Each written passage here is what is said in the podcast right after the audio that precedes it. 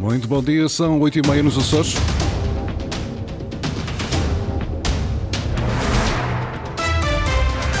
Vamos conhecer os títulos desta edição. Passagem de ano traz turistas nacionais às ilhas. Câmara de Vila do Porto quer reabertura noturna do aeroporto de Santa Maria. Jogou com o Benfica e perdeu. O Barbarense está fora da taça da Liga de Futsal. Máximas previstas para hoje de 17 graus para Angra, Horta e Santa Cruz das Flores e 18 para Ponta Delgada. Avançamos agora com as notícias da região. Edição às 8h30 com o jornalista Pedro Moreira.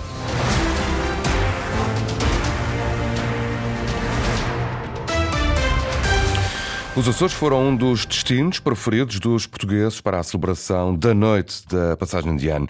Dizem as agências de viagens, e isso mesmo comprova-se por estes dias nas chegadas ao aeroporto de Ponte Delgada, onde esteve a repórter da Antena Açores, Luísa Couto. António Ferreira foi dos primeiros do grupo a pisar a ilha de São Miguel. Chega para cumprir uma tradição com amigos que já dura há três décadas. Conheço várias ilhas dos Açores e não conheço São Miguel. E pesou um bocado na minha decisão, mas temos um grupo que há 30 anos passamos o ano fora e este, neste caso calhou São Miguel. Mas não é caso único. A família Anastácio também veio de Lisboa com o propósito de descobrir o potencial da maior ilha dos Açores. É perto de Lisboa, não é uma viagem muito longa eh, e é muito giro também conhecermos o nosso país e os nossos horizontes. Aliás, nós os quatro, o único que não é estreante é a minha avó, que fez este ano 30 anos, a última vez que esteve cá. Uh, por isso aproveitámos também para fugir um bocadinho da azáfama da capital para vir passar o fim de semana e a passagem de ano. Num único voo ainda encontramos mais estreantes nas viagens aos Açores, Filipa e Rosário, as filhas de José Souza. Disse-lhes que se queriam passar o fim de ano, mas não lhes tinha dito onde. Depois foi a surpresa. Exato. Sim, sim, só soubemos depois. E que tal? Foi, está a ser fantástico, ainda agora começou. Nunca cá vim, portanto deve ser mesmo, é uma experiência muito fixe. A parte gastronómica também nos interessa já temos aí alguns restaurantes em vista. A parte para além da beleza natural também é próprias pessoas. Eu gosto muito, gostei muito dos Açores, acho as pessoas muito afáveis e muito simpáticas e que também queremos usufruir disso. O fim de ano serve assim de pretexto a quem por estes dias pretende aproveitar para descobrir ou revisitar os encantos do arquipélago. E muitos destes turistas, como ouvimos, chegam com vontade de descobrir a ilha. Por isso, por esta altura, agentes e guias de animação não têm mãos a medir. Voos lotados, a záfama de guias de turismo nas chegadas do aeroporto de Ponta Delgada. Só no voo das 16 horas desta sexta-feira, Tiago Melo, da agência Abreu, esperava um grupo de 42 pessoas. A verdade é que o destino surge, a cada ano que passa, a procura está cada vez a aumentar mais e mais. E a conversa não se desenvolve mais porque quem chega ainda quer aproveitar a tarde para correr a ilha.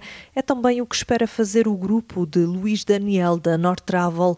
Sei que tem havido muita procura por parte de individuais, aí sim, de facto há muita, estamos com 200 e tal pessoas a chegar hoje, eh, mas para circuito está mais ou menos dentro do, do que é normal eh, nos últimos anos. E se muitos são estreantes nas viagens ao Portugal insular, há também uma boa parte que repete o destino, assegura esta gente. A maior parte das pessoas que têm vindo nos últimos anos já esteve na Madeira e quer fazer um pouco a comparação. Vêm uh, alguns para uma primeira, um primeiro contato com os Açores, outros já conhecem e vêm para, para ver como é que é no fim de ano e em favor da escolha dos Açores para fechar 2023, existem vários argumentos. O clima também é agradável, pode não ser enfim, como na Madeira, mas é agradável. Estamos com temperaturas de 18, 19 graus, bom tempo, portanto, nunca é garantido, mas neste ano já sabemos que vai ser, vai ser bom tempo e as pessoas pensam que vêm também aproveitando esta escapadinha, estes pontos feriados para, para vir enfim, a um destino que, que não está tão longe de casa assim. São assim boas perspectivas para uma entrada em grande em 2024. E na hora de fazer o balanço, o setor do turismo fala em desafios inesperados por causa da diminuição de voos da Ryanair para os Açores. Ainda assim, há otimismo. Em relação ao próximo ano, o número de reservas já recebidas para a época alta provoca confiança, Sandra Pimenta. 2023 foi um ano desafiante para o setor hoteleiro nos Açores. Se por um lado a época alta foi novamente muito positiva, por outro, houve constrangimentos inesperados, admite Andréa Pavão, delegada regional da Associação de Hotelaria em Portugal. Um novo acréscimo do custo da energia, os aumentos do salário mínimo regional. Foi um ano difícil ao nível da contratação da mão de obra, com os aumentos da inflação. Terminamos agora o ano apreensivos novamente com a redução drástica da Ryanair e tem sido um inverno difícil. Dificuldades sentidas também no alojamento local, que ainda assim registrou números positivos. Conseguimos chegar a um milhão de dormidas este ano ainda mais cedo com o ano passado, quer dizer que estamos a trabalhar bem, mas a nível negativo foi a saída da Rainer que terá um impacto grande no número de chegadas. Rainer, que é para já a grande responsável pela baixa ocupação prevista para os próximos meses, já para a época alta, João Pinheiro, da Associação de Alojamento Local nos Açores, mostra-se bastante otimista. Faremos uma quebra, enorme nas dormidas no primeiro trimestre. Vai ser um revés no crescimento da época baixa. Relativamente à época alta, perspectiva-se um crescimento. Estamos a receber muitas reservas com antecedência e é um sinal que os Açores estão na moda e esperamos que ultrapassar outra vez os números que tivemos em 2023. Previsões positivas acompanhadas também pela hotelaria tradicional na região. Para a época alta, as perspectivas são bastante positivas. Vamos ter uma Páscoa que vai ser mais cedo, aqueles meses de abril e maio é difícil de prever, mas eu diria que, que as expectativas são positivas. Apesar de tudo, o setor turístico na região com perspectivas otimistas para o próximo ano. Balanço de 23, um olhar já em relação ao ano de 24. A Câmara de Vila do Porto quer que seja equacionada a reabertura durante a noite do aeroporto de Santa Maria. A pretensão autárquica surge depois daquela infraestrutura ter sido utilizada por duas vezes nos últimos dias num horário em que estava encerrada em causa duas aterragens de emergência. António Pacheco. As duas emergências verificadas recentemente no aeroporto de Santa Maria fizeram soar alarmes. A Câmara de Vila de Porto exige a abertura do aeroporto mariense durante o período da noite o mais rápido possível. Somos um, um aeroporto no meio do Atlântico. Temos que dar às companhias aéreas que fazem sobrevoos aqui na, no Atlântico Norte as condições para que haja um sistema de aterragem e um, um aeroporto em condições para, para essas situações, como aconteceu um, muito recentemente aqui na ilha. A Presidente da Câmara quer aproveitar as reivindicações e possível revisão do contrato de concessão do aeroporto de Lisboa para incluir Santa Maria, pois diz que as emergências podem continuar a aparecer e não decorrer como esperamos. Podíamos não ter conseguido abrir o aeroporto em condições, podíamos não ter tido as, os meios adequados para conseguir socorrer esta, estas pessoas. E, portanto, isto tudo tem que ser reavaliado e agora nesta fase em que podem existir alterações ao nível do, do, do contrato de concessão, é a altura certa para, de um modo mais público, uh, voltarmos a reiterar esta, esta necessidade. Bárbara Chaves afirma que o Governo Regional pouco ou nada tem feito sobre este assunto apenas abordam questões relacionadas com, com esses aeroportos que não de Santa Maria, nomeadamente a ampliação do aeroporto do, da Horta e, uh, e, de Ponta Delgada. Portanto, relativamente à Ilha de Santa Maria, não vejo desde 2022 nenhuma diligência, nada uh, efetivo que possa nos estar a ajudar. Câmara de Vila de Porto a exigir a reabertura do aeroporto de Santa Maria no período da noite o mais rapidamente possível. O Governo Regional lançou ontem o Portal da Transparência, o novo serviço digital já está disponível. O Portal da Transparência é um site de acesso livre onde o cidadão pode encontrar dados sobre diversas dimensões da governação, incluindo a composição dos gabinetes dos membros do governo e as nomeações realizadas para cargos e, aliás, cargos superiores nos institutos públicos da região. O Executivo assegura que outros dados de interesse público serão adicionados ao longo do tempo. O Governo da República transfere 7 milhões de euros para os Açores, em causa verbas para fazer face aos danos do furacão Lourenço. O Governo da República assumiu um montante adicional de 23,7 milhões de euros apresentado pelo Governo Regional no passado mês de outubro, dinheiro relativo à reparação dos danos causados pelo furacão em 2019. O despacho do Primeiro-Ministro foi assinado ontem, quinta-feira. O gabinete do chefe do governo refere que, nos termos do mesmo despacho, foram imediatamente transferidos 7 milhões de euros para a região autónoma. O gabinete do Primeiro-Ministro assinala que apenas em outubro do corrente ano o governo açoriano remeteu à República um conjunto de documentos relativos às despesas realizadas referentes à cobertura dos danos e prejuízos causados pelo furacão. Ora, perante esta nota, o governo açoriano já reagiu. A Secretaria das Finanças diz que o compromisso político da República foi de pagar 287 milhões de euros. O governo de António Costa encaminhou 198 milhões para o programa para a ação climática e sustentabilidade do Portugal 2030. O executivo açoriano diz, portanto, que ficaram para apoiar 89 milhões de euros. Quanto aos documentos que o governo da República diz só terem sido enviados em outubro, a Secretaria das Finanças refere que o que está em causa foi o reenvio de documentos já eh, emitidos em 2022 e outros de despesas não admissíveis no Programa para a Ação Climática e Sustentabilidade no valor de mais de 92 milhões de euros. Contas feiras feitas, a Secretaria de Duarte Freitas diz que aos 7 milhões que o Governo da República transferiu agora, deveria ter somado mais 53 milhões de euros para completar o compromisso político e institucional que foi assumido com o arquipélago.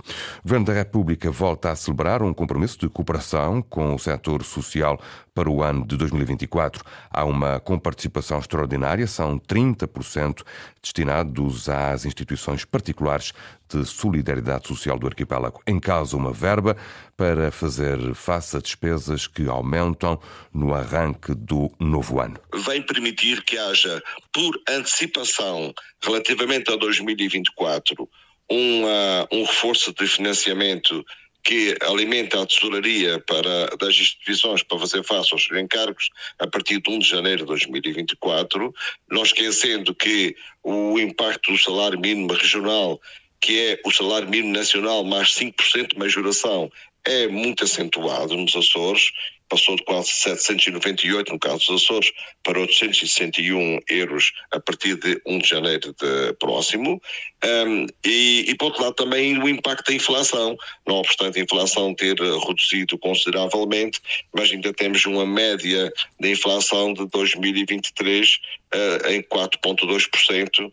Bento Barcelos, presidente da União Regional das Misericórdias dos Açores. Há então uma dotação para a generalidade das respostas sociais com verbas que transitam do Orçamento de Estado para o Instituto Regional da Solidariedade Social. Permite que todas as valências típicas e atípicas, à exceção da creche, possa ter um aumento de 1,8 por antecipação relativamente a 2024, repito, e para as duas valências, que são duas valências muito exigentes do ponto de vista de recursos humanos, que é o lar e o lar residencial uh, para pessoas com deficiência de 2,9%.